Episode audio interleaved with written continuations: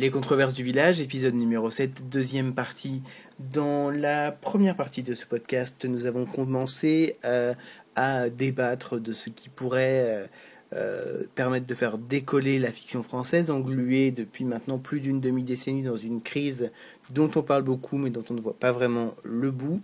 Alors nous avions abordé deux, deux premiers grands thèmes, des notions créatives autour de notamment de la question du, du showrunner et, euh, et, une partie autour de, des sociétés de production françaises. Deux nouvelles parties dans ce débat aujourd'hui, euh, une controverse qui continue d'être bien animée entre les membres de la rédaction, moi-même Sullivan Le Postec, Dominique Montet et Émilie Flamand. Euh, je vous propose d'écouter ça tout de suite.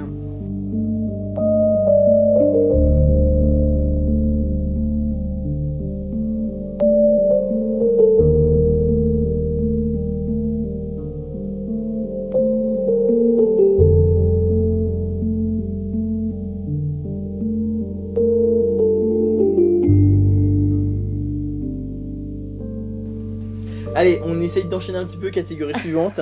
Euh, toujours lyrique, j'ai appelé ça changer le paysage audiovisuel.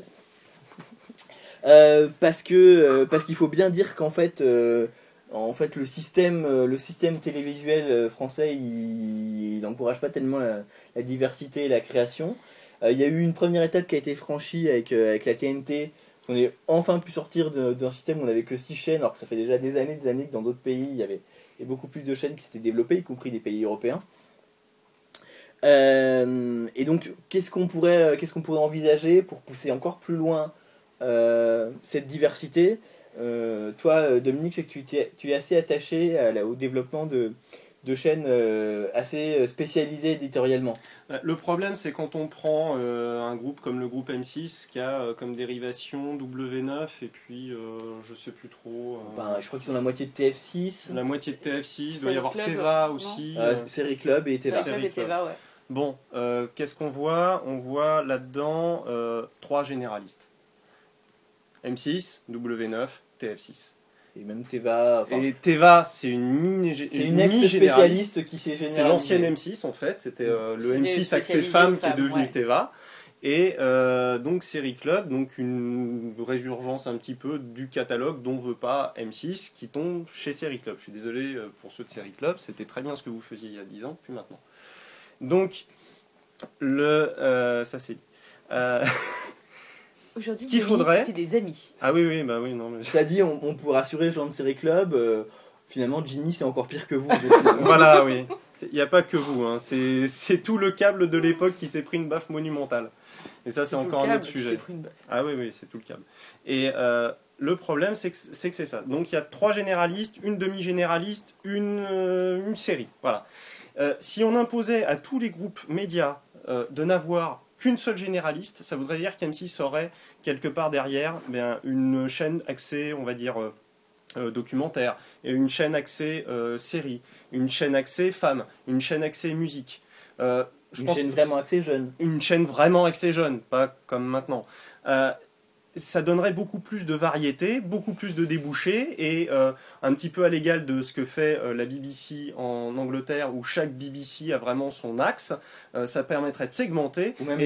les, même les groupes privés c'est pareil. On a bien voilà. Channel 4 qui donne un E4 qui est encore plus jeune, encore plus branchouille, encore plus tout. Exactement, qui donne des séries comme Skins et Misfits dont on parle à vous rabattre les oreilles comme c'est pas permis sur, sur le village. Et partout. Oui, partout. Si vous imposez à cette chaîne de faire une seule généraliste, euh, ça lui permet, quand elle fait ses achats, euh, de dire Ok, bon, euh, cette série-là, c'est pas fait pour M6 Premium, clairement, et puis ça peut arriver. Par contre, ça nous plaît, donc on va la faire pour tel rejeton. Par contre, on mettra moins d'argent. Mais peu importe, limite. Alors qu'à l'heure actuelle, c'est si c'est pas pour M6 euh, dans le groupe, c'est pour qui? Bah, C'est pour personne parce que globalement W9 ça diffuse ce que M6 veut pas diffuser, TF6 encore pire. Et voilà, donc ça les intéresse pas. Donc forcer ces grands groupes à n'avoir qu'une seule généraliste. Ça, ça me semble déjà une étape. T'as déjà majeure. des choses un peu comme ça en fait dans le principe.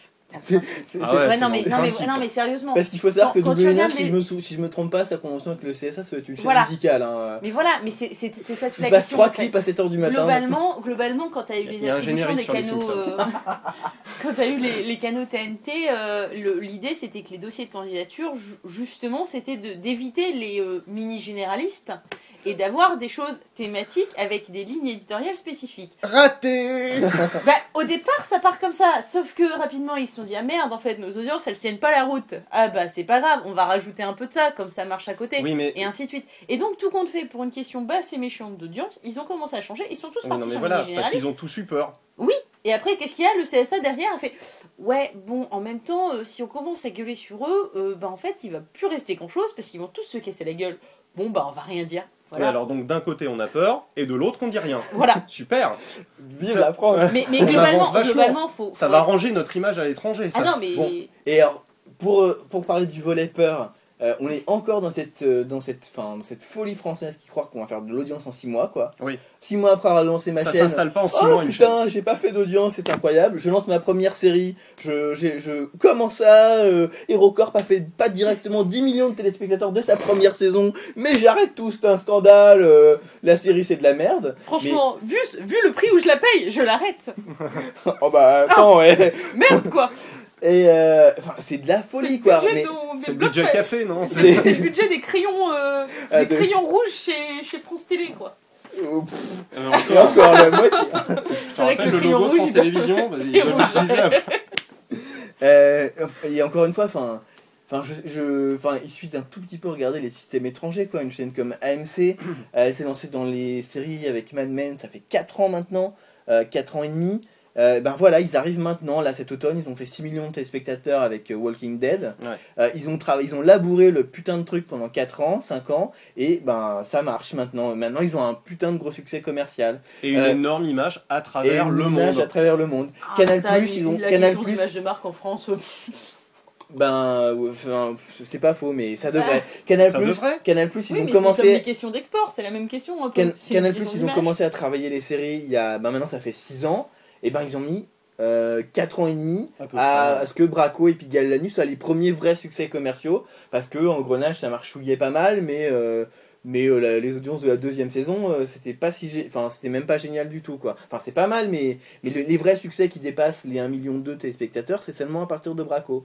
Euh, Sachant que sur Canal, il y avait eu d'autres tentatives avant qui ont échoué lamentablement parce qu'ils sont arrêtés en parce route. qu'ils sont arrêtés en route. quoi. Là, ils ont, il y a eu un miracle Là, à euh, Canal, un vrai miracle. euh, ouais. Ils ont réussi à tenir et à tenir le truc et voilà, et au bout de 5 ans, ça marche quoi. Mmh. Euh, donc, enfin, et, et alors ça, on peut mais, du coup l'appliquer à, à tous les sujets, et à toutes les chaînes. Genre, mais juste, enfin, labourer un peu votre champ. euh, vous imaginez pas que parce que vous mettez une première série à l'antenne, euh, vous allez, enfin, c'est, un peu, euh, ça a même été vrai chez Arte l'année dernière. On se notait très bien qu'ils étaient déçus des chiffres des Invincibles. Mais ces gens croient vraiment qu'il, suffit de mettre un truc une première fois à l'antenne et que du jour au lendemain, leurs, Mm. leurs audiences vont doubler. Ils sont Alors, malades. pour une création de chaîne, c'est encore pire. Quoi. Pour installer une chaîne, c'est pas au bout de 6 mois qu'il faut regarder, c'est c'est plus tard. Alors après, est-ce qu'il fallait vraiment la lancer cette chaîne-là? Euh, Je sais pas. Est-ce qu'il fallait lancer W9 pour M6 Je suis Bah. pas convaincu. J'adore voir les Simpsons le samedi soir, mais euh, bon, il y a les DVD aussi hein, pour ça. Donc, euh, mais c'est là aussi qu'on voit à quel point en fait les gens qui, enfin, je suis désolé, ça canarde, mais c'est un peu le but de ce podcast. C'est là qu'on voit que les gens qui font de la télévision en France sont, sont pas du tout pertinents en fait. Je sais pas où est-ce qu'ils ont appris leur métier, mais visiblement nulle part. Euh, parce que, que- quand on regarde les fameux dossiers en fait, Là, je suis en train d'essayer de me former pour aller bosser là-dedans. mais, euh, mais je crois que tu dis toi-même que des fois quand tu entends tes formateurs, tu réalises que pourquoi Ah, on est qu'il y dans a la des merde. gaps parfois, oui. Euh, quand on voit les dossiers qui ont été déposés au, au CSA, enfin, du- en l'occurrence, où ils ont essayé de faire des chaînes thématiques, ben, qu'est-ce qu'on peut faire comme chaîne thématique? On va faire une chaîne musicale, on passera des clips. Et il y a eu deux, enfin, il y a eu deux dossiers de chaînes musicales, euh, on va passer des clips. Enfin, dans, enfin, les mecs, ils, ils- Alors, ils- il a ils aussi. font un brainstorming pendant six mois, quoi, et, et- et Non, le bon, truc à quel ils arrivent à pondre, c'est on va faire une chaîne thématique, ce sera de la musique, on passera des clips. Mais, Ils- mais ah, t'as ils ont- quand même ils des sont trucs- incapables de segmenter en termes trucs de public, c'est incroyable. Si, t'as quand même un truc de base, c'est que bon, là aussi, sur sur la un dossier de chaîne de la TNT Non, qui dit on va faire une chaîne pour les TNT, 15-25 ans Sur la TNT, tu, as, tu pars aussi du principe où tu as euh, toutes les grandes chaînes existantes qui sont parties et, euh, dessus, et toutes les chaînes en question ont eu une chaîne bonus. Donc en gros, ils faisaient ce qu'ils voulaient, ils s'en mais- tamponnaient. Mais, mais c'était. Clips, surréaliste, mais- Mais, mais, moi, c'est- mais, même, mais même si je peux faire ce que je veux, je me dis, bah, tant qu'à faire, je vais lancer une chaîne qui marche. Je vais pas lancer une chaîne qui va passer des clips. C'est quand même élémentaire, la TNT se lance de numérique. Bah, mais oui, mais, ça coûte rien. mais, sauf qu'Emily. Quand tu regardes MCM La preuve, ils ils ont arrêté. quand même de- des- des scores sur du clip. Enfin, Mais sauf qu'ils ont- citer d'autres ils ont arrêté de passer coup, des clips au bout de de- 6 mois parce qu'ils faisaient pas d'audience. Donc même si ça coûte rien, ça marche pas. Faire une chaîne de télé pour les Ça 15-25 comble. ans, c'était élémentaire. Comment est-ce qu'ils n'ont pas pu le faire? C'est incroyable. c'était censé arriver. France Bah, 4 est censé être quand même de. Et pas France vrai. 4 était censé Ah, être jeune au départ. Ah Mais oui, était censé. Mais, Mais là, qu'est-ce qu'ils se sont pris? Ils se sont pris dans la gueule que les chaînes du service public devaient s'a- s'adresser à tout le monde. Mais parce qu'ils n'étaient pas censés l'être. Parce que euh, France 4 à la base c'est festival. Euh, C'était une chaîne de la création de trucs ouais, machin. bon, ça a Et qu'au bout d'un moment, il y a un mec à France Télé qui a eu. Qui a, qui a- qui, je sais pas, il, il a allumé son cerveau un matin et il s'est dit ce que je viens de me dire. Ah, mais quand même, faire une chaîne sur les, pour les jeunes sur la TNT, ça, ça me pose comme une évidence. Non. Et là, tous les autres l'ont regardé, ils dit Oh bah putain, ouais, t'as raison, c'est une évidence. Et donc, du coup, ils ont dit On va faire une chaîne jeune sur France 4. Bah, sauf que c'était pas ce qui était prévu. Et que comme le CSA qui gueule pas sur toutes les chaînes privées, qui respectent aucune de leurs obligations, dès que France Télé a le malheur de bouger le bout de son petit doigt d'ongle, attends, arrête, euh, là tu as déconné, t'es en train de me faire une chaîne pour les jeunes. Parce que les mecs du lobby, là, le de Taverneau M6, ils sentent que les mecs sont en train de venir bouffer la laine sur son dos. Ils disent Ah non, non, France 4, c'est un scandale, ils font de la télé pour les jeunes. Je le sais, ça doit arrêter ça, c'est immédiatement. C'est de la folie. Nicolas, si tu veux venir un jour à un podcast, Droit tu de seras, réponse. tu seras le bienvenu. J'aimerais te rencontrer. Mais bon, euh, oui, clairement, les chaînes de la TNT, ok, elles sont toutes pareilles. On est d'accord. Euh, est-ce qu'on va réussir à le changer? Très franchement, j'y crois pas. Est-ce que déjà, est-ce pourquoi est-ce que les chaînes thématiques regardent le câble? Déjà, les chaînes thématiques même sur le câble, elles se cassent la gueule. Bon, les chaînes thématiques sur le câble, Oui, faut non, payer mais pour. attends. Ok, elles ont plus rien dans leur Attends, contenu. si tu, pars, ok. si tu pars juste du traumatisme des années 90 où les chaînes du câble n'avaient pas de visibilité sur leur audience et se sont mis à acheter des trucs Oui. super chers et qu'après ils se sont dit merde, personne nous regarde, Oui. comment on fait? Non, mais ça part d'une étude. C'est, tu pars pas à la hussarde en achetant tout ce qui passe en te disant ouais, je vais diffuser les sopranos, ouais, je vais diffuser Profit à 20h50. Tu réfléchis avant de faire des choses comme ça. Ça n'a pas été réfléchi. Ça n'a pas été réfléchi à l'époque dans ce sens-là et c'est pas réfléchi maintenant dans l'autre. Donc, euh, à bout d'un moment, faut trouver peut-être un juste milieu, faut réfléchir, faire des études de marché. Troisième gros mot de la du Non, podcast. le pire, le pire c'est que tu, tu dis ça, mais tout compte fait, quand tu regardes, euh, ils sont pas si dégueux que ça, leur score, de la plupart de ces chaînes à la TNT. Bah, au bout d'un moment, euh, Non, mais franchement, oui. bah oui. franchement. Ouais, puis euh, ils se complaisent là-dedans. C'est Mais des, bien sûr. c'est des programmes qui leur coûtent strictement rien. Ils arrivent à faire de l'audience. mais c'est comme économiquement. Quand, moi, j'ai eu l'occasion de discuter avec quelqu'un de très bien placé, on va dire, dans. euh, Nicolas. Non, non, ce n'était pas Nicolas, je suis désolée. Nicolas Dans, tout ce qui pas. va être programme, vrai. justement, et grille de programme euh, globalement, et qui a, on va dire, des bouteilles sur le sujet, je ne citerai pas cette personne. Mais en gros, quand tu, quand tu discutes avec lui de. Mais pourquoi pourquoi est-ce qu'on on, on continue de programmer 5 épisodes d'une série à la suite? C'est aberrant. Je pense que là-dessus, tout le monde est d'accord. Et, Non, non, là, et par assez A plus régulièrement B, maintenant, c'est sur la TNT, c'est A plus B, 7 ou il 8 épisodes. t'explique, oui, mais non, mais voilà, mais je- l'autre jour je dis oui, bah je sais pas, pas quoi regarder, je voulais pas trop regarder la télé, j'ai mis euh, Stargate Atlantis, ça m'a duré de 13h à 19h. Voilà, non mais voilà. Et on parle de la chaîne de, de, de TNT, mais là en ce moment sur M6, Good Wife, c'est 4 épisodes à la suite. hein. Ah, mais Quatre C'est inédits. quatre- Attends, quatre inédits à la suite. bah ils ont pas de rediff encore quand même. Ah non, mais. non, rediff- ils pourraient diffuser deux inédits, puis après des rediffs des deux premiers. La semaine d'avant. Et faudrait tenter un soir, voir si les gens zappent. Mais bon. Mais non, mais globalement, il arrive, on arrive à te- t'expliquer très sérieux, le plus sérieusement du monde. Mais bien sûr qu'on va continuer à diffuser par 4. Je vois pas pourquoi on arrêterait de diffuser par 4. Quand on diffuse par 2, les gens, quand il y a le programme suivant, si ça leur plaît pas trop, ou s'ils ils hésitent ou machin, ils zappent, on les perd. Si on diffuse par 4, rediff ou pas, on fait plus de scores. Donc, c'est ce qu'on disait, il n'y a pas de programmation. Elle n'existe pas, c'est un mythe. Oui, mais n'y a attends. personne à la tête des, des, euh, Si, des services Si, y programmation des programmation, chaînes. mais quand tu regardes les analyses d'audience, 4, épisodes à la suite d'un truc genre NCIS ou, euh, ou CSI, ça, reste, ça fait Mais encore de l'audience. si- Vu le coût que ça leur, ça leur coûte, Oui, non, mais ça leur coûte rien. Non, mais Et ils récupèrent plein de, plein de pubs grâce à ça et ils maintiennent jusqu'à minuit leurs pubs. Mais économiquement, Bien sûr que ça Oui, les jusqu'à essouffler complètement le produit. Bien sûr. Et au bout Mais- de deux ans, la série, il faut en trouver une autre parce qu'elle est essorée. Exactement, faut en Oui. trouver une autre à essorer. Oui, Mais là, pour l'instant, Mais ça prouve bien pas. que c'est pas étudié. Ça veut dire que t'as- si t'es pas foutu de conserver ton, euh, ton auditoire entre 20h50 et Ah minuit oui, 50 sur la logique, en ayant deux programmes différents, Hmm. c'est que tu sais pas faire une grille de programme. Si tu arrives, si t'es suffisamment, un, c'est un suffisamment bon programmateur pour enchaîner des programmes qui vont bien ensemble, tu arrives à maintenir un niveau de, de déperdition entre deux programmes qui est, qui est pas si mauvais que ça. Simplement, effectivement, bah, il faut savoir vraiment programmer au sens Faut propre. savoir C'est ça, programmer. Actuellement, c'est ça Dominique, tu hein. n'as, tu n'as, tu- enfin les trois quarts. Personne regarde, ne sait programmer en M6, France. Regarde M6. Combien de séries depuis euh, allez un an en deuxième partie de soirée se sont fait déprogrammer pour cause de chute d'audience?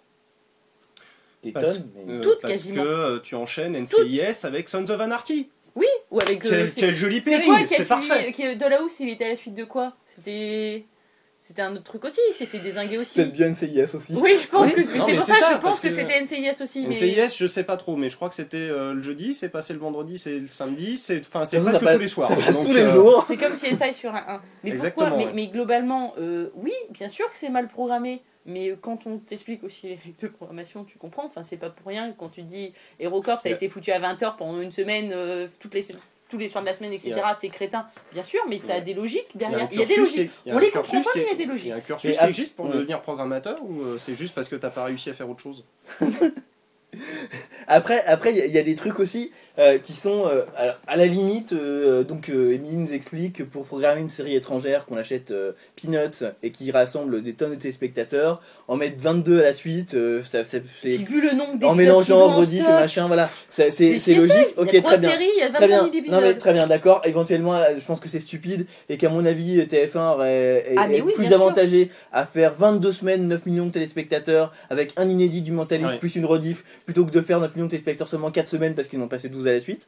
Mais, Eh, mais, bon, euh, mais bon, mais les admettons. derrière. Mais admettons, bien sûr. admettons. Non mais mentaliste, mentaliste, les audiences de la saison 1, la saison 2, en faisant un inédit, une rediff, ils ont chuté. Ah, ils, bah, ils sont passés euh, de 10 millions à 8 millions et demi, ils sont toujours. euh, Eh, ils étaient largement les au-dessus de- 90 meilleures audiences euh, l'année d'avant. euh, Mais est-ce qu'il ils ferait les pas plus cette année. s'il mettait euh, justement deux inédits de la série pendant 11 semaines?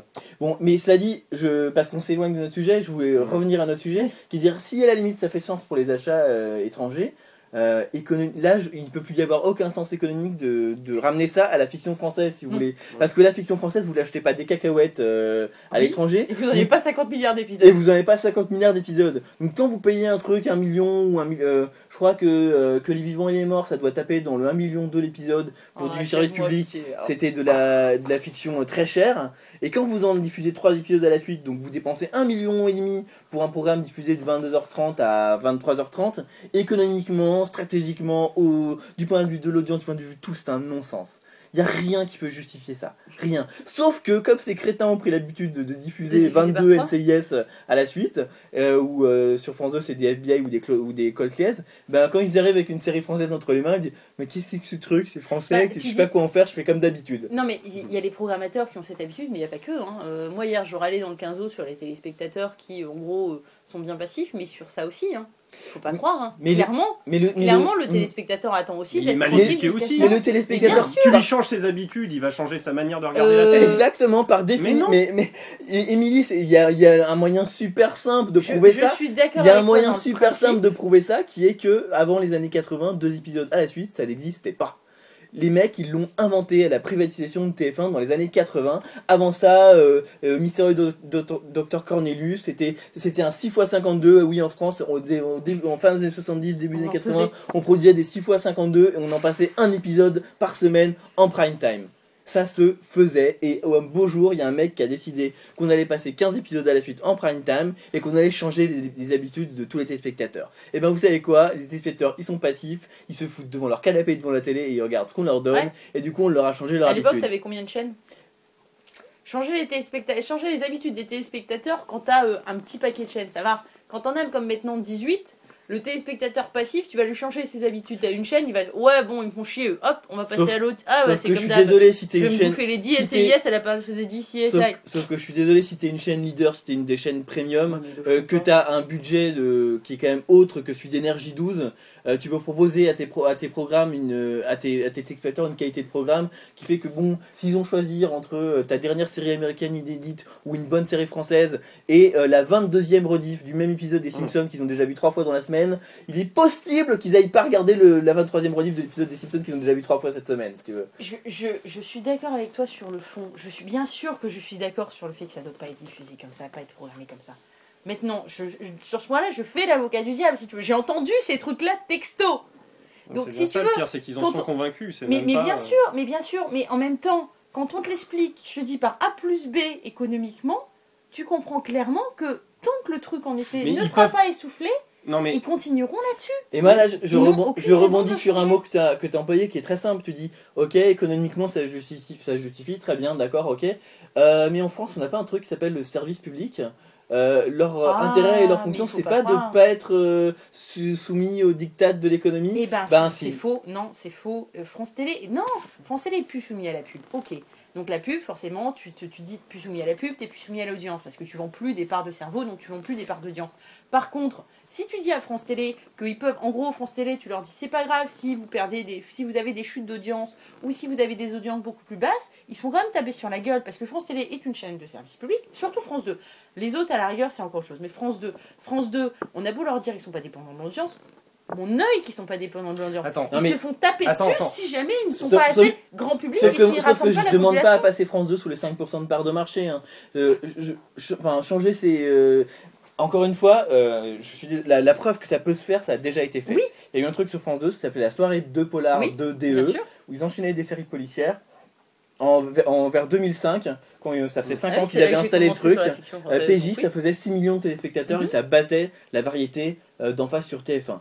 Donc, enfin, preuve par l'exemple, ça peut très bien marcher et ça peut faire des gros succès et ça peut leur permettre de devenir leader. Ils ont un travail d'acclimatation du public à faire qui peut faire que pendant un temps qui, à mon avis, sera réduit, ils peuvent être un peu secoués, en perdre un petit peu, mais euh, pas passer. euh, Enfin, pas, pas- ça sera pas une baisse énorme, quoi. Et il faut qu'ils travaillent sur, euh, sur une vraie stratégie de groupe et une vraie stratégie de communication. C'est simple. Tu l'as expliqué toi-même, en France, euh, on est dans une logique où euh, on enchaîne les téléspectateurs devant leur télé. Mhm. Ah bah puisque tu aimes un NCIS, je t'en programme 22 à la fin, je t'en programme 5 à la suite et tu es enchaîné devant ton canapé, euh, ma petite bonne, bonne Mhm. petite coach potatoes et tu t'enfiles les pubs que je te regarde. Mais pourquoi France 2 et France Télévisions communique pas en disant ça directement? Ben, France Télévisions à partir de dorénavant, euh, on s'emploie à vous pro- à vous proposer le meilleur pour vous et pas à vous enchaîner devant la télé. Euh, soit- ayez un programme varié, venez euh, regarder, expérimenter des choses différentes euh, sur une, euh, sur une soirée. Avoir une vraie communication, une vraie politique dans la diffusion, dans la programmation de ce que j'appelle moi l'élitisme populaire. Il n'y a rien de plus facile pas à faire. d'alternative. Tout le monde suit le Oui, même bien principe. sûr. Et de la même manière que le type t'annonce que, évidemment, dans l'univers, dans euh, l'économie qu'ils ont créée, économiquement c'est viable. C'est le serpent qui se mord la queue. Il te bien dit que ça marche parce Mais que forcément il n'y a que mais ça qui existe. De la même manière que ça, que ça, il peut te l'affirmer, moi je peux dire aussi, qu'est-ce qui prouve qu'aujourd'hui, si France 2 décide de diffuser pendant l'inédit euh, de TF1 une série, et puis pendant l'Ardif une autre, la personne qui va regarder la l'Ardif va pas se dire Putain, j'ai déjà vu celui-là, je vais zapper. Qui te, qui, qu'est-ce qui prouve aujourd'hui que ça ne marche pas? Rien, parce que personne ne le fait. Oui. Donc c'est complètement. mais, mais- et je- et je mais- vais aller- mais je suis d'accord. Et Mais je vais bien en- sûr que ça me rend folle aussi. Et moi je vais encore passer. pour être- pour- et moi, je vais encore clair, passer c'est pour ça l'étape que d'après. Je ne- n'envisage pas de partir vers la programmation ou la stratégie parce que on me dit mais, mais vas-y machin, mais, je- mais c'est pas possible, je vais m'arracher les cheveux quand je vais être devant ces mecs-là. Et moi, je vais Bien encore sûr. passer l'étape d'après, c'est-à-dire que tous les mecs euh, nous disent économiquement, stratégiquement, ce qu'on fait en ce moment, ça marche. Moi, je, je suis sûr que, enfin, je peux argumenter que ça ne marche pas, qu'ils ont tort. Parce que tout simplement, quoi, ça marche quoi? Ça marche à l'horizon de là, de, de- de deux ans. Ouais. Et, et après deux ans, qu'est-ce qui se passe? Mm. Euh, Parce que techniquement, qu'est-ce qu'ils ont fait avec ces stratégies de programmation? C'est ces gens-là qui ont tué la fiction française. C'est ces gens-là qui font qu'aujourd'hui en France, on est un pays où la part de marché de la fiction américaine est largement supérieure à la fiction française. On est un cas unique. Il faut bien, on s'en rend peut-être pas Oui, bien si, compte. si, si, si. Eux, ils le On savent parce que est- c'est oui, des professionnels. Dans tous les autres pays d'Europe, la fiction locale, la fiction espagnole, c'est ce qui marche le mieux en Espagne. La fiction anglaise, c'est ce qui marche le mieux en Angleterre. mais ce qui est normal. Ce qui est totalement normal. Ok, sauf que ça, ils ont cassé ça. C'est fini. Nous, on est un pays maintenant. euh, alors, il faut travailler pour le remettre. En tout cas, pour l'instant, on est un pays où ce qui marche d'abord, c'est la fiction américaine. Sauf qu'on là, on voit poindre un, un nouveau problème. La fiction américaine, on l'a on l'a déjà dit, elle coûte pas cher. En gros, n'importe qui peut l'acheter, C'est de l'achat. y compris la chaîne de la TNT. Demain, qu'est-ce qui fait la différence entre TF1 et Energy 12 Si tous les deux, ils peuvent aller s'acheter la même série américaine et la passer en inédit le soir. Si demain, euh, un mec à Energy 12 a un peu de couilles et qui va euh, se s'acheter l'output, vraiment dépenser un peu de thunes et s'acheter le- l'output deal, le contrat qui fait que Mhm. la Warner ou je sais pas quel studio doit lui filer en priorité toutes ses séries. Et que c'est Energy 12, W9 ou je sais pas quoi. Euh, Energy 12 c'est des indépendants, donc Energy 12, Direct 8, qui récupèrent les grosses machines américaines à audience en inédit. Dans 5 ans, Energy 12 peut être en audience devant TF1. J'exagère un petit peu, pas tant que ça. Dans C'est 10 ça. ans. Si, parce dans que. Et- et en tout cas- c'est déjà plus ou moins ce que fait Orange Cinéma Série Voilà. en récupérant Ouais, toutes enfin, les séries Orange HBO, Cinéma quoi. Sauf que Série, personne ouais, regarde. Voilà, en tout Orange cas, Cinéma Série est en train de se casser si eux- quand même Si eux, ils, la ils gueule. étaient, ils étaient accessibles à, à tous parce les que gens. Parce que c'est compliqué pour eux Mais bien parce qu'il n'y a pas de visibilité mais tu auras les et ils prennent des séries élitistes mais si tu Mais tu si tu pars de ce principe problématique ça coûte cher une, Mais bien série sûr, mais. Energy 12, c'est pour ça. mais Tu, tu dis ce ça- genre de choses. Qu'est-ce qui se passe quand tu regardes la TNT Des chaînes comme Energy 12, bien sûr que s'ils voulaient, ils avaient décidé d'acheter une grosse série, bien sûr qu'ils feraient des audiences canon peut-être dessus. Encore, pour faire des audiences canon, il faudrait que les gens aillent jusqu'à la 12 sur leur TNT. Déjà, les trois quarts des gens vont pas forcément aussi loin. Tu pousses loin Non, tu le dis toi-même, maintenant la vieux- TNT, il faut- mais tu n'en as rien à foutre, les, c'est pas les vieux qui regardent Euh, Mentalist, les, les- vieux les ils vont. c'est- fini les téléviseurs Et qui puis, s'allument puis- automatiquement sur la une puis, puis, excuse-moi Émilie, mais on, on a, on a eu la preuve le samedi soir. Le samedi soir, dès que France 3 programme une série qui est un peu moins euh, pantoufle que d'habitude, les vieux ils vont taper sur les boutons de la télécommande pour aller trouver la rediff de Navarro ou d'une femme d'honneur Oui, sur. TMC. Et bien sur TMC c'est la 14 ou la 15. Non, donc, 10. euh, ou la 10. Bah, toujours est-il qu'ils l'ont trouvé le bouton. Ouais, hein. 10 12 là tu Non, mais Tu globalement, globalement, faut déjà que les gens ils aient pas trouvé mieux avant pour arriver là, en gros, parce que c'est un peu ça quand même. Et deuxièmement, il faut qu'ils aient communiqué assez pour que les gens sachent que c'est là. non mais encore une fois Au non bout mais d'un à, moment. à une Et époque puis, et puis Sur les s'ils séries- achètent, sur les ils séries achètent américaines- Energy 12 qui achète un gros budget. Et le reste de leur grille, ils la payent comment? Ça veut dire que tout le reste de leur grille, ils vont, ils vont passer de la merde parce qu'ils n'ont pas le budget de tenir comme ça pendant Mais des tu années. sais quoi, tu sais quoi Émilie Tu sais quoi Émilie. Pendant 4 ans ils font de la perte. Et la cinquième année ils ont dépassé M6 et ils ont dépassé France 3 et ils talonnent Énergie, TF1. je prends pas ce risque-là. Bah- Enfin, ce type de chaîne peut pas.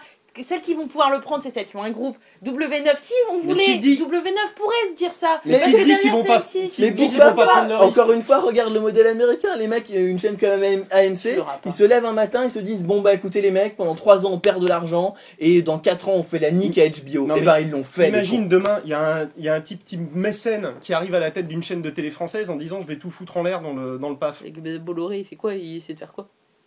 Oui, mais enfin bon. Mais- Ok, je ne dis pas quel. Il je le fait ce n'est petit pas sa joueur, rigueur. quoi. Il le fait Mais petit bien sûr, joueur, mais arrête. Pourtant, mais pourtant, c'est celui qui est le plus, à la rigueur, outsider dans ce sens-là. Oui, mais enfin, un outsider, c'est quelqu'un qui essaie de mettre un coup de pied dans la fourmilière, c'est pas quelqu'un qui essaie juste Ah, de récupérer mais sa part du gâteau. hein. euh, Encore une fois, le, problème hein. fondamentalement, c'est qu'institutionnellement, euh, en France, on a bridé ça. On a tout fait politiquement pour que le système y reste stable. Mm. Quand des mecs sont arrivés en, en disant bah, je vais pouvoir dépenser de la thune et secouer un peu le cocotier, pas forcément des gens classe, hein, Berlusconi, ben, n'empêche, on a tout fait pour les tuer. Parce que, Ah, mais là, parce que euh, ils oh, sont putain, euh, France Télé F1, France Télé. ah, là Enfin, dans ces cas, les mecs ils arrivent à se mettre d'accord. 2, hein. euh, Et les politiques et tout ce que tu veux. Bon, bah, Antenne c'est- 2. fon- fondamentalement, c'est ça le verrou. Hein. C'est pas autre chose. Hein. C'est pas un problème d'argent. Des mecs qui- ont. euh, Enfin, franchement, mais re- enfin, regardez ce que ce qu'Orange a fait pour Orange Cinéma Série. Mm. Enfin, c'est quand même assez. C'est assez. euh, je suis d'accord avec toi que ça marche pas, mais ça ne marche pas parce qu'ils ont voulu que ça marche pas. Je veux dire, ils ont parti dans une logique de programmation complètement élitiste. Enfin, so- enfin, soit les mecs sont complètement cons, hein, ce qui est pas complètement impossible. Soit les mecs sont complètement cons. euh, soit ils se sont dit c'est pas grave on fait de la télé super élitiste qu'on regarde pas mais peut-être ça va nous choper deux trois abonnements ou je sais pas quoi je- la Ils- stratégie ils gens tenté, d'Orange n'est ils pas super claire la Les mêmes mecs qu'Orange qui- n'avait pas à se poser la question. Mais la raison ils pour laquelle ils ont fait ça, c'est parce qu'ils ont ils, mais ils de thunes, quoi. Mais Orange Des- fait des milliards de bénéfices chaque année, pas, pas de chiffre d'affaires, de bénéfices. Ils, ils met- ils- enfin, ils peuvent, si jamais ils s'y mettent, demain Orange, ils lancent une télé en disant dans 5 ans les mecs, on nique TF1, on est passé devant eux. À Orange, ils ont la thune pour, ils, le- ils le peuvent. Ils peuvent racheter tous les contrats, ils peuvent racheter le foot, ils peuvent racheter les séries. Euh, et puisqu'aujourd'hui, euh, comme ces, ces, ces génies de la programmation qui pensent que leur système marche super bien, ont transformé tous nos grands généralistes en chaîne de la TNT, euh, aujourd'hui, n'importe qui, en nouvel arrivant, peut arriver sur le, sur le secteur et en 5 ans, il, euh, il fout un bordel monstre. Faut voir ce que ça va changer, le passage au tout numérique à partir de mars, à quel point ça va changer euh, radicalement les choses. Moi, je pense que ça va changer pas mal au niveau des audiences. Je pense qu'ils vont le sentir passer. Bah, Il y a un Ils, truc. ils vont le sentir, mais c'est pour ça que maintenant ils partent sur des stratégies de groupe et que M6 va avoir son W9, que TF1 a son NT1 et C'est et c'est TMC, intelligent, tu etc. mets un miroir devant M6 et puis pouf, t'as W9. Non C'est mais, mais génial, globalement, mais globalement TF1 fait pareil avec, euh, avec du NT1 ou, ou Mm. TMC. Pas, Mais- pas tout à fait pareil, mais en gros, Mm. l'idée c'est ça, c'est que... Mais intelligemment, ça pourrait être BBC 1, BBC 2, sauf qu'ils le font pas Exactement. Mais non. intelligemment quoi. Mais non, parce que, euh, Et le parce que seul, derrière ils voient pas l'intérêt. Bah oui, mais parce qu'ils sont idiots. Et le seul truc un peu intéressant qu'ils ont fait, euh, par exemple, c'est quand ils ont fait euh, Nouvelle Star qui passait Nouvelle Star, ça continue sur W9. Tu dis putain, une stratégie de groupe, euh, Ouais. je te force à zapper sur mon autre chaîne et à découvrir les programmes et les Exactement. animateurs de W9. Putain, c'est super intelligent quoi. La deuxième année, ils ont mis Nouvelle Star, elle continue sur M6.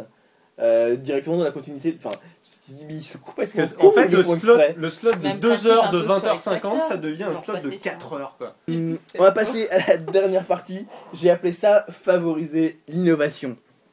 Euh, parce que bon, il faut bien avouer que le système de la fiction française, encore une fois, on a beau depuis 5 ans être dans la crise de la fiction française, tin, tin, tin, tom, tom, bah, euh, malgré ça, ben, enfin, ça, enfin, il n'y a pas grand chose qui a bougé. Alors si Canal Plus a un peu réussi à secouer, mais finalement, quand on compare le, enfin, l'argent qu'a Canal Plus, leur chiffre d'affaires, leur bénéfice, ben, ils investissent péniblement 40 millions d'euros dans la fiction. euh, honnêtement, ça va. Ils y sont, ils ont pas pris des risques, les mecs. Enfin, je veux dire, c'est bien ce qu'ils ont fait. Enfin, on, on les a beaucoup soutenus, Canal Plus. Mhm. on peut pas nous dire qu'on a été chien avec eux, mais il faut quand même aussi dire la vérité. Les mecs, ils ont, ils ont pas beaucoup pris de risques, quoi. Bah, ils, Ils sont sont- sur du policier, sur de la fesse. Sur... Oui, mais même en termes de budget, en fait, Ah, ils ont oui. pas beaucoup investi, quoi. Euh, euh, Aujourd'hui, ça, ça fait maintenant, du coup, euh, presque deux ans que ça marche vraiment. Ils pourraient carrément avoir dit, putain, maintenant avec Braco, on dépasse les, les séries américaines. Ce qu'on va faire maintenant, c'est qu'on fait 8 séries euh, françaises par an, on en fait plus 4. Mm. Et on passe de la série française en continu euh, toute l'année, à part les deux mois d'été. Il n'y a pas grand chose qui leur empêche. Et, enfin, rationnellement, ça, ça pourrait se justifier aujourd'hui, euh, vu l'audience que ça leur apporte. Et puis maintenant, elle est installée, leur case de 20h50 le lundi pour la, la fiction, euh, la fiction maison. Donc, Et euh, puis ça les, ça les rend indépendants du reste, parce que sur les films, sur tout ça, euh, l'achat des droits de sport, etc., c'est plus compliqué. Même les, ciné, le- le- les films, les films d'Hollywood sont pas bons, même si le cinéma français, euh, c'est Voilà, 300 ils ont films encore- qui sortent, dont quelque chose de 280 qualitatif pourris, et bien et ils ont toujours assuré. du programme de qualité à vendre à leurs à leur, à leurs alors, téléspectateurs. euh, Bon, ce constat, finalement, malgré la crise, malgré le fait que tout le monde sait qu'il faut faire des choses, il n'y a pas eu énormément d'innovation euh, à la télé française, dans les séries françaises. Qu'est-ce qu'on peut faire pour, euh, pour innover? Il y a un truc euh, qui s'appelle le Fonds d'aide à l'innovation, euh, euh, une émanation du CNC C'est une bête de l'argent. Pour, euh, pour inventer des projets nouveaux et originaux. Et si on se servait de ce truc Parce qu'à l'heure actuelle, le fonds d'innovation, en fait, euh, ça aide donc des auteurs à écrire des projets qui ne seront jamais diffusés. Et alors là, quand même, je Bon, pense c'est qu'on pas est... expliqué comme ça sur le CNC, hein. Mais la vraie, la vraie- dans la vraie vie, c'est comme ça. Dans la vraie vie, c'est comme ça. Est-ce que vous avez déjà vu une série du fonds d'innovation sur un écran? Alors attendez, en fait, la, la grande nouvelle de l'année, c'est qu'il y a Ah. une série du Fonds d'innovation qui est en développement chez Son et Lumière. D'accord. Ouh Peut-être diffusion sur France Télévisions d'ici un an ou deux. Ouais, enfin, sur une année de France Télévisions, c'est un petit peu comme les chiens, tu multiplies par 7. Oh. c'est 7 ans ou 14. Oh la vache. Mais c'est qu'à moitié faux ce que je suis en train d'avancer. Non, non, ça, en fait, c'est complètement vrai. Il faut que je vous dise, podcaster, mon brief pour ce podcast, c'était le podcast politiquement incorrect sur la fiction française. Pour l'instant, je suis content. Et donc, Donc, euh, le voilà. fonds d'innovation.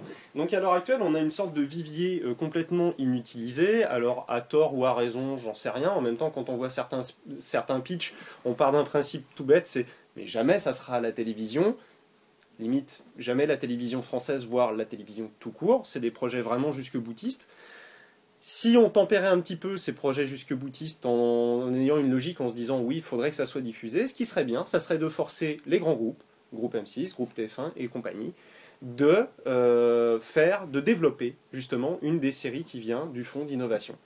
Donc par un système pompé sur le système euh, américain sportif, le système de roster, c'est-à-dire qu'en gros celui qui a été le plus euh, fair-play dans la saison au niveau des diffusions, de, de la respectation des, quotas. règlements, des quotas, eh bien, prend le premier choix. Et puis le deuxième choix, bah, c'est celui qui a été un peu moins bon, et ainsi de suite, et ainsi de suite. Je parle des grands groupes, hein. je parle pas des petites chaînes, la, la, la 32e chaîne de la TNT qui n'aura pas les moyens de développer des projets aussi compliqués, mais Je parle pour les grands groupes. Donc les donc- forcer à faire ça. Et donc, chers auditeurs, vous avez bien compris. Donc, euh, pour M6, qui a euh, dépensé trois fois moins que ce qu'elle est normalement obligée de dépenser pour la fiction, et qu'on a diffusé trois fois moins, c'est elle qui se chope le dernier choix parce qu'elle passe en dernier. Donc la, la série euh, sur un groupe d'extraterrestres bègues euh, sur, sur une station sur Mars. Quoi. Donc, euh, Bon courage, Nicolas.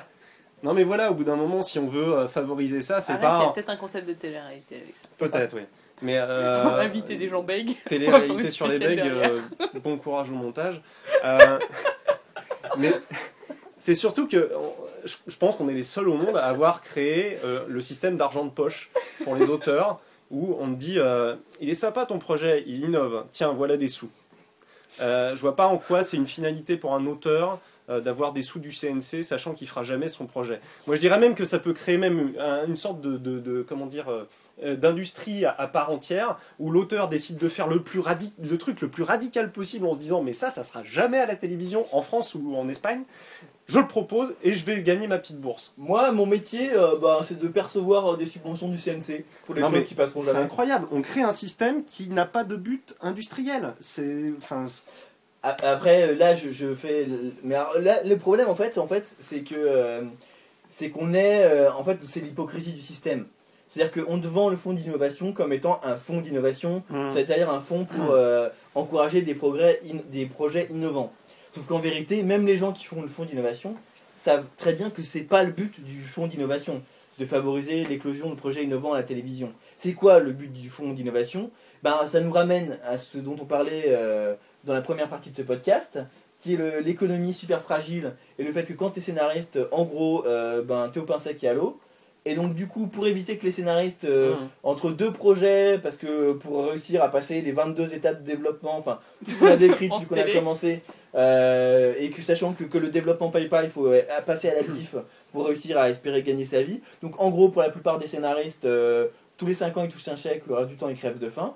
Et donc, pour les empêcher de complètement mourir de faim ou bien d'aller euh, bosser chez McDo, et du coup, à McDo, ils n'auront plus le temps d'écrire, on invente le fonds d'innovation, qui est effectivement l'argent de poche du scénariste Exactement. pour réussir à, euh, à maintenir dans la profession euh, des gens que, euh, que le système aurait exclus euh, à tort, parce qu'il faut quand même des scénaristes professionnels pour, euh, pour travailler. Quoi. À un moment donné, on aura besoin d'eux, mais qu'entre le moment où on a besoin d'eux, on ne sait pas quoi en faire. Et on revient au grand problème de toute notre industrie, qui est que d'un côté, nous avons des diffuseurs bassement euh, qui ne regardent que la réalité économique, et de l'autre côté, nous avons une vision hyper romantique de ce qu'est la création et de comment la subventionner et comment s'en occuper. Et il faut vivre tout le monde et il faut faire tout le monde. Et c'est bien le problème, c'est qu'on a les deux systèmes et qu'on veut qu'ils marchent ensemble, sauf que c'est Ça pas peut trop pas fait marcher pour. ensemble. voilà. Bon, et puis euh, un, autre, un autre point qui, je pense, euh, au niveau de, de, de l'innovation, c'est de, de favoriser en fait un travail sur le genre à la télévision euh, française. C'est-à-dire qu'en gros, à la télévision française aujourd'hui, vous pouvez voir de la fiction policière.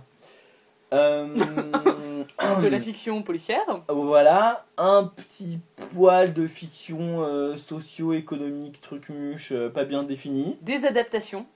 Euh, de l'adaptation littéraire Ah, en costume, on aime euh, bien côté, ouais. sponsorisé par De Carolis et Duhamel. Et voilà, en gros on a fait le tour. Et, euh, Ah, sur Canal, on a un peu de fesses. Et oui, oui, Oui, oui. Oh, si, et bien un peu si. sur Arte bientôt. Oui, euh, Ça, je- ça se démocratise. Ah, Canal+. le cul, c'est vendeur. hein. Canal Plus dans l'absolu était un peu plus diversifié, même s'ils ont encore des efforts à faire, euh, eux-mêmes aussi. Mais et du coup, enfin, on a quand même des tas de territoires qu'on couvre pas du tout. Euh, la comédie en France, c'est quoi? Ben, c'est fait pas ci, fait pas ça. Encore Camelot, mais ouf. Euh, Camelot, Camelot, c'est fini, hein. Ouais, bah Recorp, oui. euh, mais écoute, euh, je cite on ce qu'on peut encore bois. citer. hein. euh, et voilà, et puis éventuellement, t'as des séries de TF1 qui rentrent dans la case comédie, genre. euh, Camping genre, euh, Paradis. genre Camp, ouais, voilà, ou enfin bon, bref, quoi. J'aime mieux Edelweiss avec bientôt Simon Astier. Voilà. Il faut bien Ah oui. manger, les gars. Faut bien manger là. hein. Euh, donc, euh, donc voilà, et, euh, et vous avez des- là encore une fois, vous avez des gens qui, euh, la main sur le cœur, avec euh, la plus grande sincérité du monde, vous expliquent, mais euh, euh, par exemple qu'en France, euh, on sait pas du tout faire du fantastique, on en est incapable. Ou de la science-fiction. Ou alors, mais. Ouais, on ne parlons même pas de la science-fiction. Et ces gens-là n'ont pas compris qu'en fait, c'est pas qu'on savait pas faire du fantastique, c'est qu'on savait pas faire à la base, et que du coup, si on fait du fantastique en sachant pas faire, ça se voit encore plus. Mais le problème, c'est pas le fantastique en fait, hein. c'est juste que même les autres séries, elles étaient moisies. Donc simplement, si vous faites une série policière moisie, ça donne Julie Esco, bon ben c'est moisi, mais c'est pas réaliste du tout, on n'y croit pas, mais euh, bon ça va quoi. Mais si vous faites une série fantastique et que c'est pas réaliste et qu'on n'y croit pas, euh, là vous, en fait vous avez, vous avez du Z, du nanar quoi. Euh, et ça pardonne encore moins.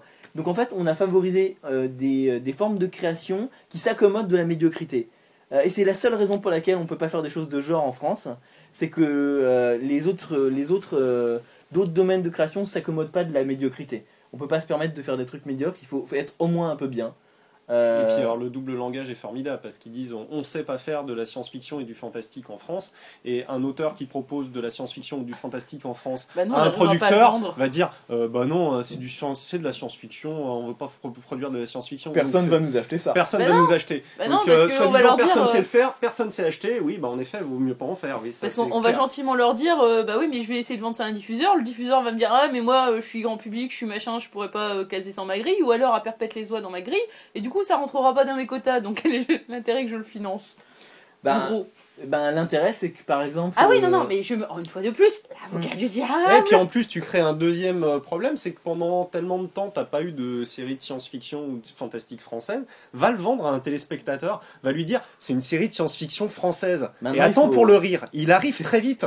Mais Ouais, c'est bah, ça qui est, Non, mais c'est déjà, ça qui est dramatique. tu dis tu regardes une série française, les trois Oui, quarts des déjà. gens rient. Donc, euh, à partir de là, Et l'intérêt de, de, de- de tout ça, c'est que, c'est que tra- enfin, la, la série de genre en général, en, en prenant genre comme étant large, euh, qui peut recouvrir plein de choses, ça permet aussi vachement de déverrouiller le discours général de la fiction.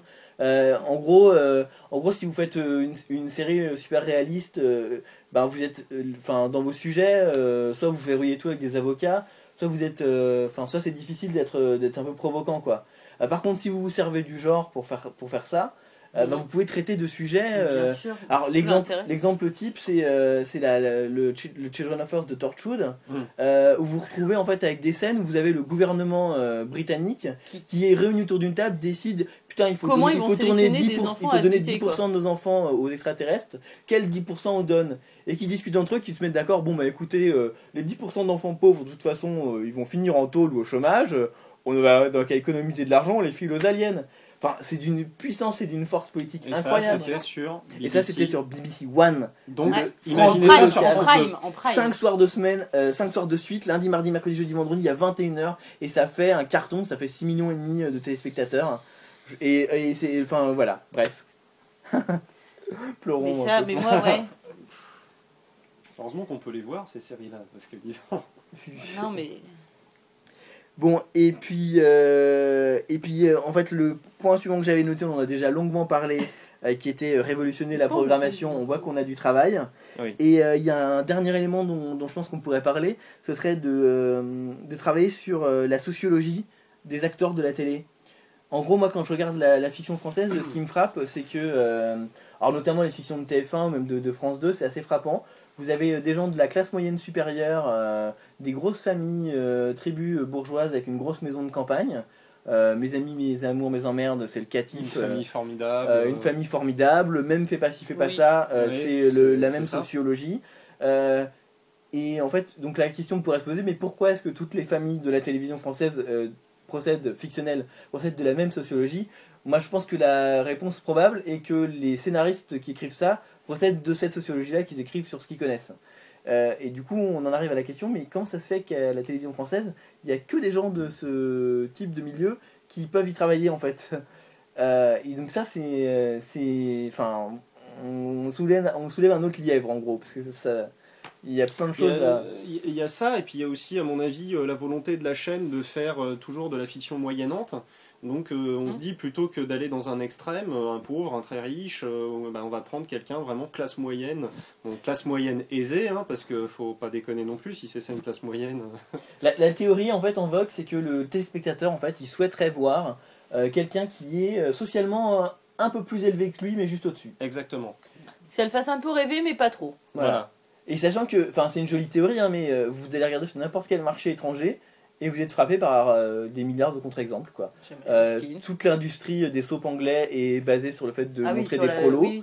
Euh, Enfin, euh, voilà. Enfin, donc, euh, Donc elle est jolie la théorie, mais, euh, mais en fait je pense que la seule, la- sa seule vérité, c'est elle est empirique en fait. C'est que vu qu'on fait que ça, il y a que ça qui marche. Ouais, non, mais voilà, C'est le même problème depuis le départ. euh, oui, il n'y a que ça qui fonctionne parce qu'on fait que ça, et puis euh, on fait que ça parce qu'il n'y a que ça qui fonctionne. Donc euh, c'est bien, on se complaît en fait toujours dans le même, dans le même contexte. Mais à quoi. tout niveau, de toute façon, c'est ce que tu disais, aussi bien sur la création, aussi bien sur la programmation. Globalement, globalement, c'est c'est un- c'est l'autre problème du système. Et en fait je pense C'est tant que ça marche, pourquoi on changerait? Parce que depuis 5 ans ça ne marche plus, nous sommes dans la crise de la Ah. fiction française. Tadam, tadam. Non, mais voilà, non, mais tu peux pas te plaindre qu'il y ait une crise d'une fiction euh, sans prendre ta part de responsabilité. Il y a la crise, pourquoi? Parce qu'on l'a laissé venir la crise, parce qu'on l'a créée la crise. On Non, l'a mais- créé. le, le mieux dans toute cette histoire, c'est ce qu'il faudrait pas oublier, c'est que tu as quand même plein de gens qui se sont mis à réfléchir sur cette fameuse crise de la fiction française, y compris dans les professionnels euh, de, de- de- de- du secteur. Et qui, euh, le pire, c'est qu'il y en a qui arrivent à des conclusions relativement assez proches des nôtres. Oui. hein, euh, à l'occasion. euh, voilà, à l'occasion, lisez le, le- Ouais. le rapport du Club Galilée sur, le, Oui. sur la, la crise de la fiction française, rapport qui a été remis euh, à Frédéric Mitterrand, etc. Euh, vous verrez que globalement, bah, leurs idées sont loin d'être mauvaises Non, et, et que oui, on n'en est pas forcément si loin d'un point de vue non économique alors qu'eux sont dans, le, dans la place, mais que bah, tout le monde est d'accord, tout le monde est d'accord qu'il y a des choses à faire, tout le monde est d'accord plus ou moins sur les grands axes de ce qui devrait être fait, en, en théorie, mais alors après, euh, Non, mais le problème, c'est que c'est des rapports. Ils font des rapports, c'est bien. Hum ça permet de dire regardez, on a fait un rapport. Pour moi, il n'y a pas d'autre finalité que ça. Euh, je vois pas en quoi ça va euh, changer quoi que ce soit de faire faire un rapport. Oui, c'est un Ah, rapport. Surtout que là on est rendu le point où on a assez Surtout- de rapports. hein. Surtout, franchement, avec le gouvernement qu'on a qui a plutôt tendance à faire passer les lois, faire des rapports ensuite. euh, là, il clairement, s'il commence par faire un rapport, quelque part, pour moi, ça veut dire que ça, ne- ça mènera à rien derrière. de rien. Et en fait, pour moi, cette question de la sociologie, elle est connectée à, tous les, à quasiment tout ce qu'on a évoqué jusqu'ici, en fait. C'est-à-dire que, en fait, on a expliqué euh, que euh, si on était un scénariste, en gros, on, avait tellement d'obstacles qu'on pouvait espérer euh, vendre un projet original tous les 10 ans et gagner un peu d'argent tous les 10 ans. qu'entre-temps, on, vivotait éventuellement en, étant inventeur de concepts tarabiscotés pour le fonds d'innovation, etc., etc. on tape à une simple question, euh, sachant que euh, vous êtes dans un métier où euh, il faut galérer 10 ans pour y rentrer. Et une fois que vous y rentrez, vous marchez pendant 2 ans et vous regalérez tout- pendant 10 ans tous les 2 ans. Donc en fait, si vous pouvez pas en fait subvenir à vos besoins sans avoir vraiment besoin de travailler, vous allez avoir du mal à vous maintenir dans ce système. Donc du coup, voilà, on... On, part toujours du, même principe sur l'unification des producteurs. Est-ce que ça pourrait exister une unification des scénaristes? Euh, Tous les scénaristes à l'heure actuelle tirent dans des sens différents, ne, s'unissent pas ou très peu. Euh, on en parlait dernièrement avec des scénaristes. Euh, Le, passage de- de- d'informations, le passage d'expérience entre scénaristes est extrêmement rare parce que tout le monde essaie de garder sa petite part du gâteau, s'accrocher à sa petite part pour surtout pas qu'il y ait quelqu'un qui vienne la bouffer. Ce qui est compréhensible, hein, ils sont dans une situation difficile, donc pourquoi ils ne s'agripperaient pas aux très peu qu'ils ont? Mais ils sont pas unis comme peuvent être, peuvent être unis les auteurs euh, anglo-saxons, où là, euh, évidemment, là, s'ils bougent, ça fait très très très mal. Euh, là, il n'y a pas d'unification possible, étant donné qu'on a tout fait pour les isoler bien les uns des autres, et, et donc à partir de là, s'il n'y a pas d'unification, il ne peut pas y avoir de, de progrès à ce niveau-là, à mon avis. Bon, une éventuelle bonne nouvelle, il y a quelques mois, les deux syndicats de scénaristes concurrents qui existaient ont fusionné pour n'en former plus qu'un seul. C'est un premier pas. On, Ouais, ouais. on verra dans les mois à venir euh, si ça peut porter ses fruits. Euh, c'est intéressant, cette semaine on a posté euh, plusieurs contenus sur, euh, sur la fiction anglaise Oui. où on a des, euh, des producteurs et des scénaristes anglais qui, euh, qui expliquent euh, que, que là ces dix dernières années justement en fait l'Angleterre a investi sur l'écriture, sur les high concepts, euh, sur la création et que comme ça ils ont développé une, une fiction puissante et commerciale qui maintenant s'exporte bien. Euh, la même semaine on a beaucoup entendu parler de Borgen Ouais. qui vient du Danemark, euh, qui est une série politique, on en a parlé sur le site. Et là, euh, les gens du, de, qui font Borgen euh, nous apprennent, il y a eu une masterclass, il y a un article sur le site de Télérama, qu'il y a 5 ans, quand la, la télévision danoise a voulu se reprendre en main, elles ont dit, ben, on va tout miser sur l'écriture, on va mettre les scénaristes au cœur du projet, et on va dire que quand il y a un conflit entre un scénariste et un réal, on arbitre en faveur du scénariste. Euh, bizarrement, en fait, on voit empiriquement à travers le monde, dans tous les cas, c'est toujours la même chose. Ouais. Euh, quand à la télévision on met l'écriture euh, au cœur du projet éditorial, la fiction décolle. Qu'est-ce qu'on attend Non, mais euh, après, en plus, on, on- à chaque fois qu'on sort cet argument, l'argument des auteurs, euh, et, toujours les diffuseurs, oui, mais bon, ça marche aux États-Unis parce que c'est les États-Unis, ou ça marche en Angleterre parce que c'est en Angleterre. Le problème, c'est qu'on prend n'importe quel pays qui a fait ça, ça a marché aussi. Donc, euh, je sais qu'on est très spéciaux, nous les Français, Ah. mais faut peut-être pas exagérer non plus. La quoi. vérité, c'est juste que ça marche pas en France parce que c'est la France, c'est tout. Voilà, Euh, parce qu'on Ça serait un petit peu réducteur. Parce qu'on veut pas que ça marche. bien sûr, on veut pas que ça marche. Bon, on vient de passer un long moment à vous expliquer tout ce qu'il faudrait faire, pour, à notre avis, pour faire euh, décoller la fiction française. On vous rassure, hein, rien de tout ça va ne se passer. C'était un doux C'était rêve. juste pour se défouler. Big up à Nicolas de Taverneau, si tu nous écoutes. Ça nous Et- a fait et plaisir. Et un petit, Et un petit, un petit, Et un petit. euh, Nos petite- pensées vont vers toi. Fait quoi en ce moment, Ingrid Chauvin? Ah, ça, écoute. euh, euh, les toqués. Ton prochain caso. Les toqués Ouais, Ouais, voilà. Non, faut peut-être pas exagérer non. On vous remercie beaucoup de nous avoir écoutés. À très bientôt. Bonjour chez vous. Salut.